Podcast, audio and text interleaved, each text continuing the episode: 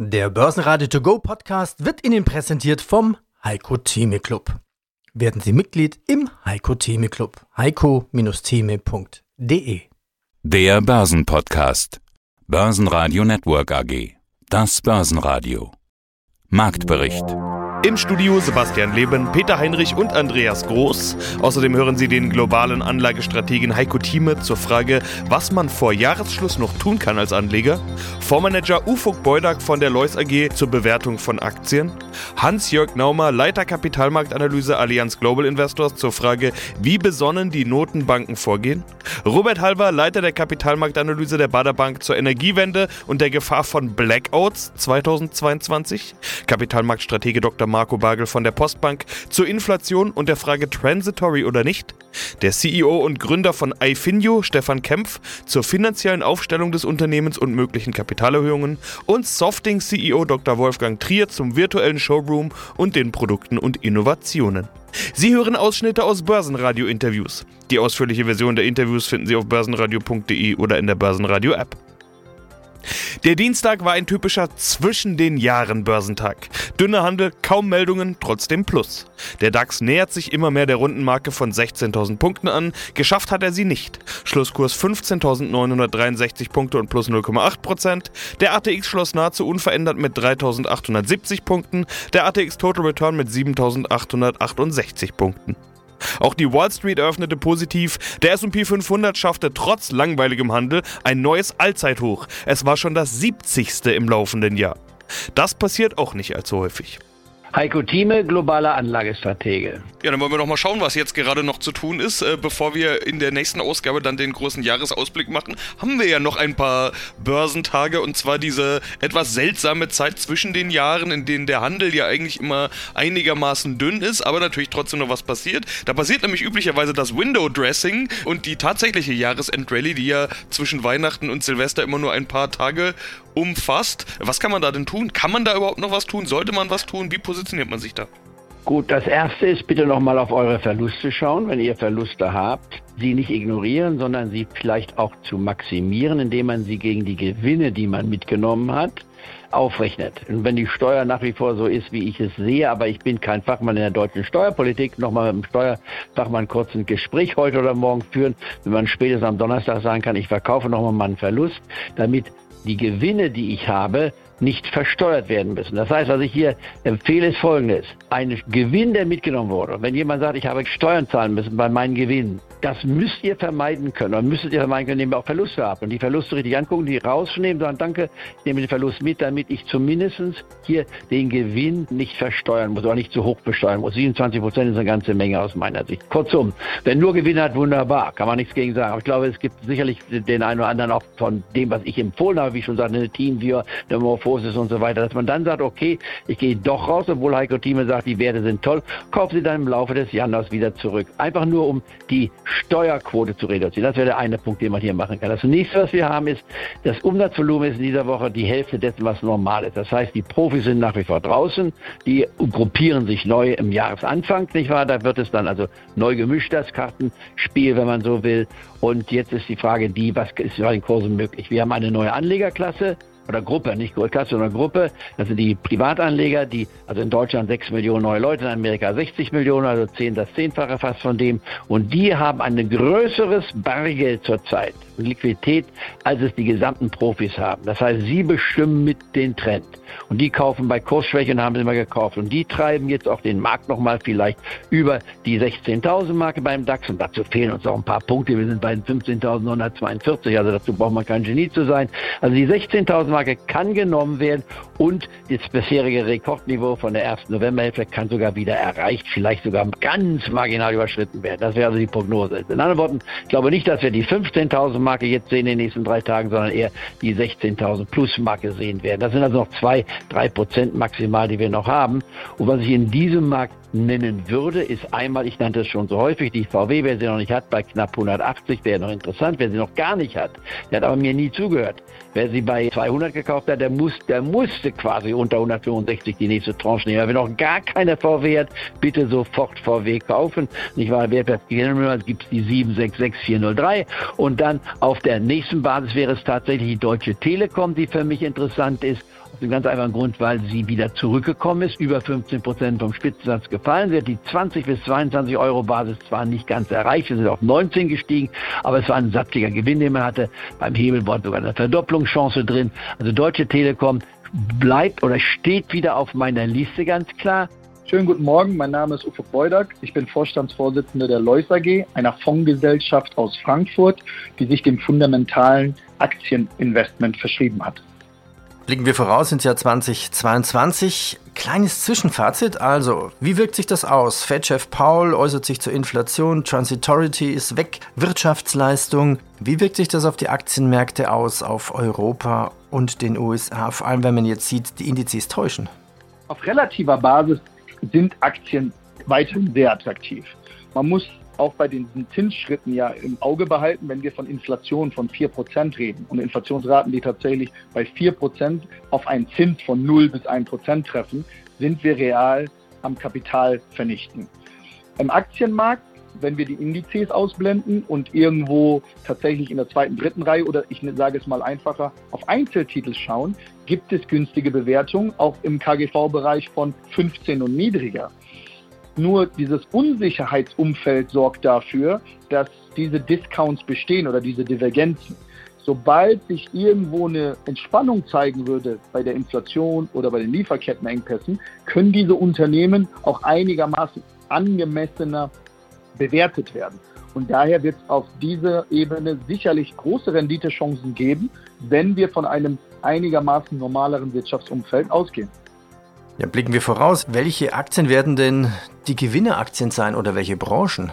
Also bei uns ist es so, dass wir den Fokus sehr stark auf die Einzeltitel legen, in dem Maße, wo wir unsere eigenen Prognosen zu diesen Unternehmen machen, um dann festzustellen, wie der Preis und der Wert eigentlich in Relation zueinander stehen. Und gerade bei kleineren, also bei mittelständischen Unternehmen, die vielleicht eine Marktkapitalisierung unter 10 Milliarden haben, sehen wir enorme Chancen. Wir sehen größere Chancen bei konjunktursensitiveren Werten. Bei Unternehmen, die tatsächlich strukturelles Wachstum haben, bleiben natürlich die Vorteile vorhanden. Allerdings darf man hier nicht außer Acht lassen, wie die Preise sind. In den USA gibt es einige Unternehmen, die disruptive Technologien haben, die sehr starke Marktstellungen besitzen, die aber mit einem Umsatz Multiple gerechnet werden von nahezu 80 bis 100. Das heißt, sie bezahlen jetzt schon für das Unternehmen 80 mal den zukünftigen Umsatz und das klingt sehr, sehr ambitioniert. Gerade wenn es da mal zu Stottereien kommt, das Wachstum vielleicht ein Tick geringer ausfällt, weil der Basiseffekt eintritt oder auch gewisse Zinserhöhungen die Diskontierung erhöhen, dann gibt es da wirklich Schwierigkeiten. Und das hat man auch schon gesehen. Einige stark gelaufene Unternehmen nach Corona, wie zum Beispiel so eine Peloton, die da ja diese stationären Fahrräder mit der Technologie da herstellen, haben dann massivste Verluste einbüßen müssen. Oder auch eine Zoom, die vielleicht für die, für die Konferenzen zuständig sind, haben sich da schnell mal halbiert. Also es ist schon selektiv sehr schwierig geworden, in dem Maße auf Unternehmen von jeglicher Bewertung zu setzen, weil es da zu größeren Überraschungen auch auf der Negativseite kommen kann. Hans-Jörg Naumer, Leiter Kapitalmarktanalyse bei Allianz Global Investors. Sie sagten, die Notenbanken haben da viel verschlafen, haben sehr langsam reagiert. Kann man das nicht auch positiv sehen, dass sie besonnen reagiert haben, um eben die Märkte nicht zu verschrecken? Ja gut, die Märkte sind da sicher ein Teil der Antwort, warum die Banken, die Zentralbanken insgesamt sehr langsam beidrehen, sofern sie denn schon beigedreht haben äh, oder dies vorhaben. Das ist sicher richtig. Und natürlich haben die Banken in Antwort auf die Corona-Krise, als sie ausgebrochen war, da nochmal extra Liquidität in die Märkte reingeschossen, die jetzt erst langsam zurückfließt. Man kann schon sagen, das haben sie in dieser Stresssituation gut gemacht. Ja, da haben sie auch die Kapitalmärkte sicher sicher stabilisiert. Man muss aber gleichzeitig auch sehen, irgendwann ist dann dieser Punkt, wo die Kapitalmärkte Unterstützung brauchen, auch vorbei. Und dann muss man wieder aussteigen. ich behaupte, dieser Punkt ist deutlich überschritten. Äh, auch wenn wir aktuell noch mit Corona zu kämpfen haben, äh, ist kein Vergleich mehr mit dem Zeitpunkt des Ausbruchs von Corona. Was sind denn die Gefahren oder die, die Folgen einer dauerhaft hohen Inflation? Sie haben gesagt, den Zielkorridor 2 bis 2,5, den werden wir überschreiten. Sie haben jetzt keine Zahl genannt. Ich werfe jetzt einfach mal zwischen 3 und 4 Prozent Inflation in den Raum. Sie haben ja auch entsprechende strukturelle Themen angesprochen, also dass dann eine kalkulatorische Miete reinkommt, das wir bislang eher nicht hatten. Wie werden die Märkte dann reagieren? Kann man 3 bis 4 Prozent vertragen bei einem vernünftigen Wirtschaftswachstum? Ja gut, es ist die Sichtweise. Also zuallererst, wir erwarten kein Überschreiten der 3%-Grenze. Das ist schon mal die gute Nachricht, aber auszuschließen ist das nicht.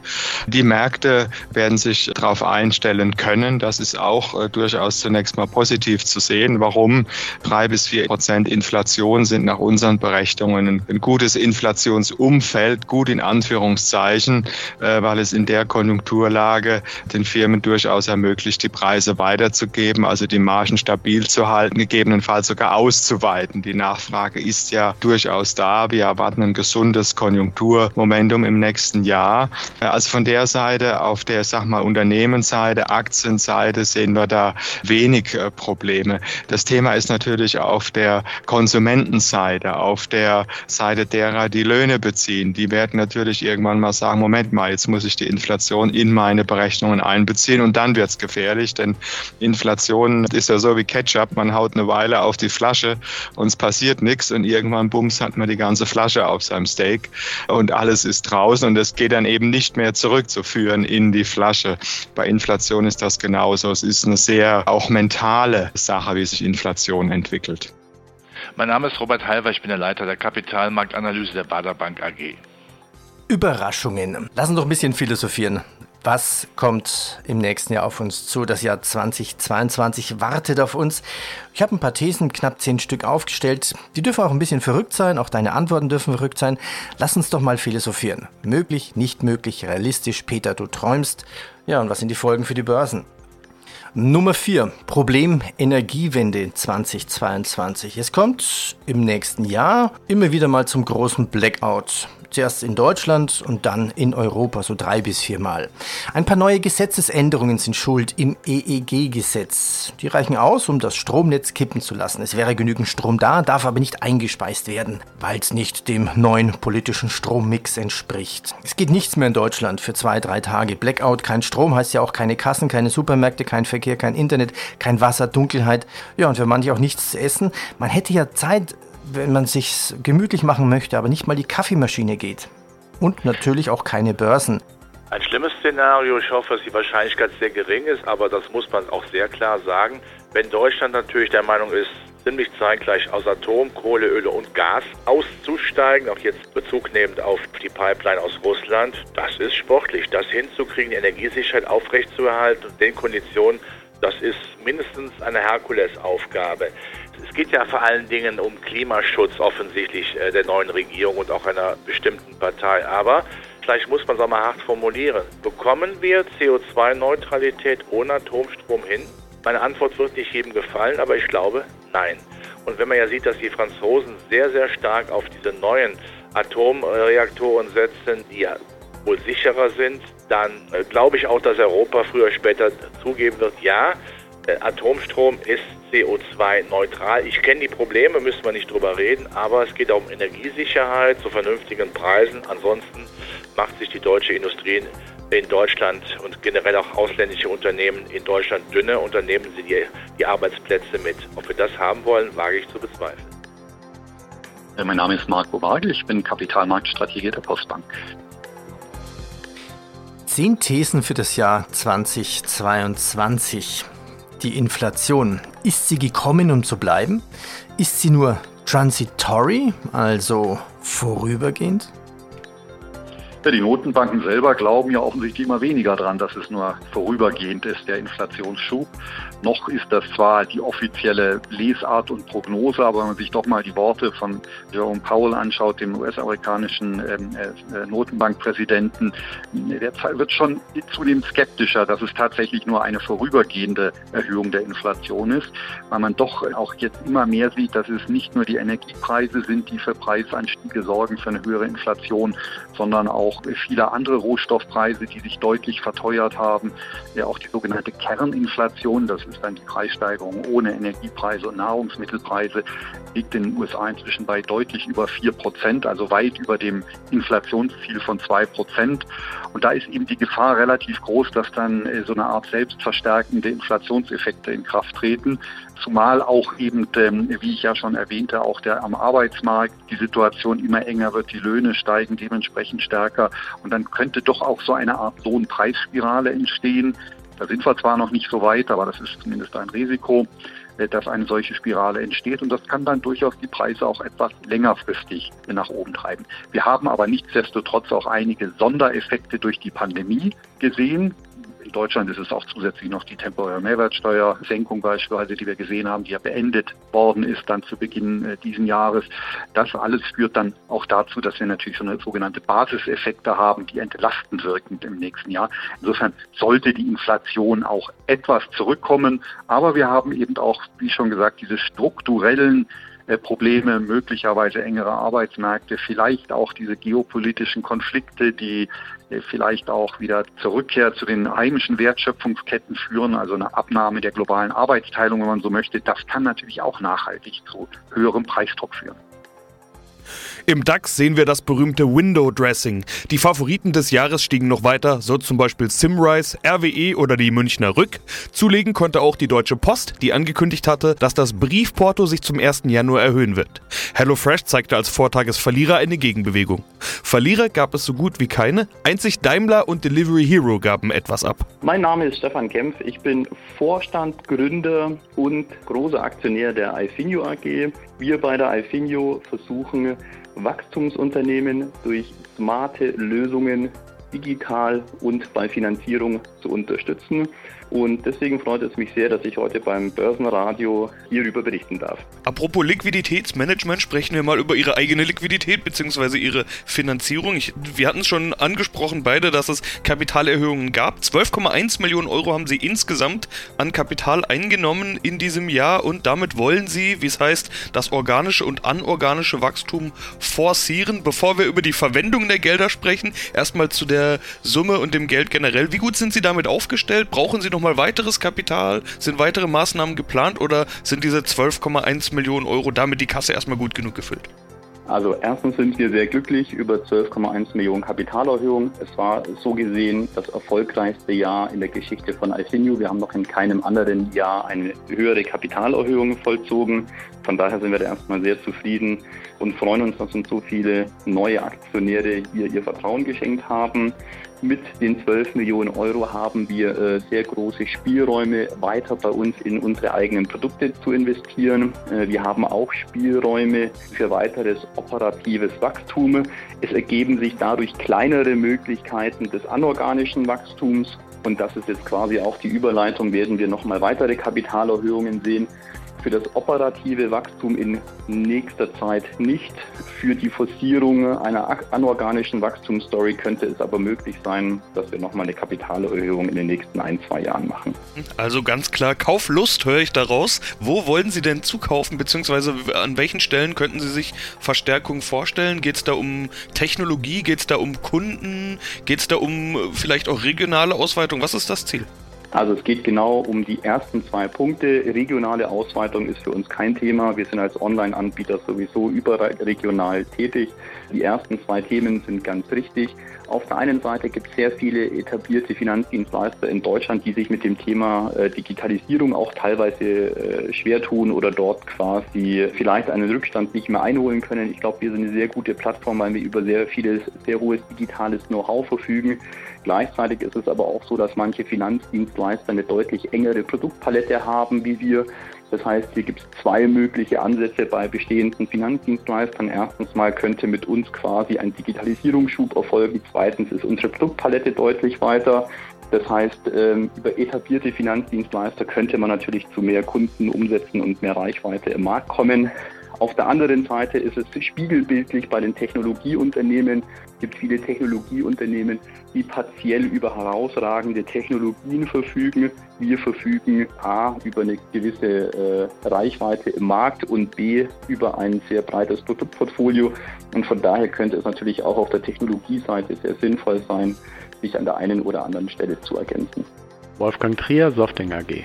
Ich war jetzt ein bisschen auch unterwegs in Ihrem virtuellen Showroom. Lass uns da mal ein bisschen eintreten. Das ist ja sehr spannend, wer das mal tun möchte. Auf der Webseite gibt es so ein bisschen die virtuelle Idee, was Softing alles macht. Ähm, da gab es auch eine Meldung, starten wir auch im Bereich Softing Automotive. Sie haben jetzt 2021 einen Auftrag aus der Schweiz von einem Autovermieter erhalten, von 10.000 Telematikboxen. Das ist mit ihrer Tochterfirma Global Matix AG verbunden. Telematikboxen.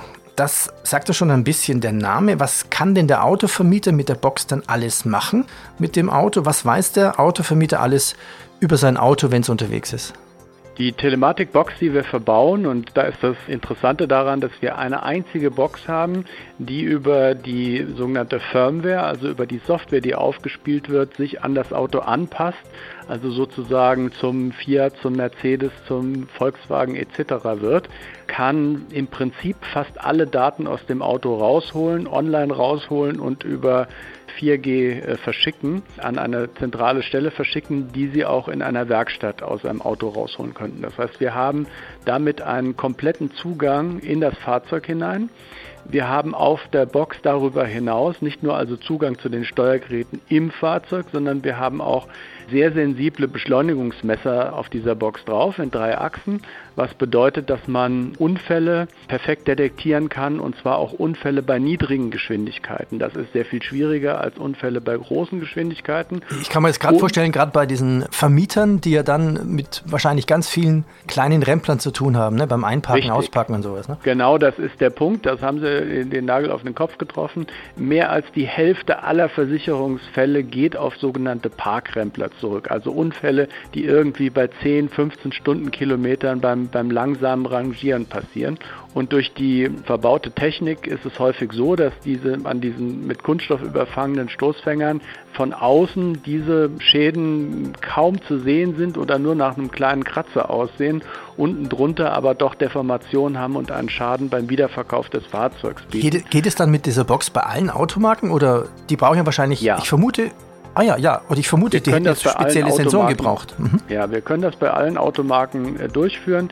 Wir sind in der Lage, die Signale der, was jetzt die Steuergeräte im Fahrzeug angeht, von, von nahezu allen Fahrzeugen zu dekodieren. Und was die Unfälle angeht, ist das Aufnahmegerät unsere Box selbst. Da sind, können Sie sich vorstellen, elektronische Pendel drauf, die also sogenannte Accelerometer die Beschleunigung messen und wenn Sie die, das ist das Spezielle an unserer Box, ähm, sehr feingliedrig bis zu 500 Mal in der Sekunde aufziehen, dann haben Sie einen Vorgang, Parkrempler 2-3 Sekunden und können dann so, sagen wir mal, 1000 plus x Werte in dieser Zeit liefern. Sie sehen, wie die verschiedenen Beschleunigungen über die Achse sich in dieser Zeit verändern und Sie können präzise auf wenige Grad genau sagen, an welcher Position, jetzt mal auf 360 Grad um das Auto herum, das Auto angestoßen wurde oder angestoßen ist dann etwas, in welcher Intensität, mit welcher Geschwindigkeit und können daraus aus der Energie genau, ziemlich genau ableiten, welcher äh, Schaden entstanden ist. Selbst ein Schadengutachten automatisch ohne ein einziges Foto oder ohne dass jemand dabei gewesen wäre, auf etwa 5 bis 10 Prozent genau kalkulieren. Börsenradio Network AG Marktbericht Der Börsenradio To Go Podcast wurde Ihnen präsentiert vom Heiko Theme Club. Werden Sie Mitglied im Heiko Theme Club. heiko-theme.de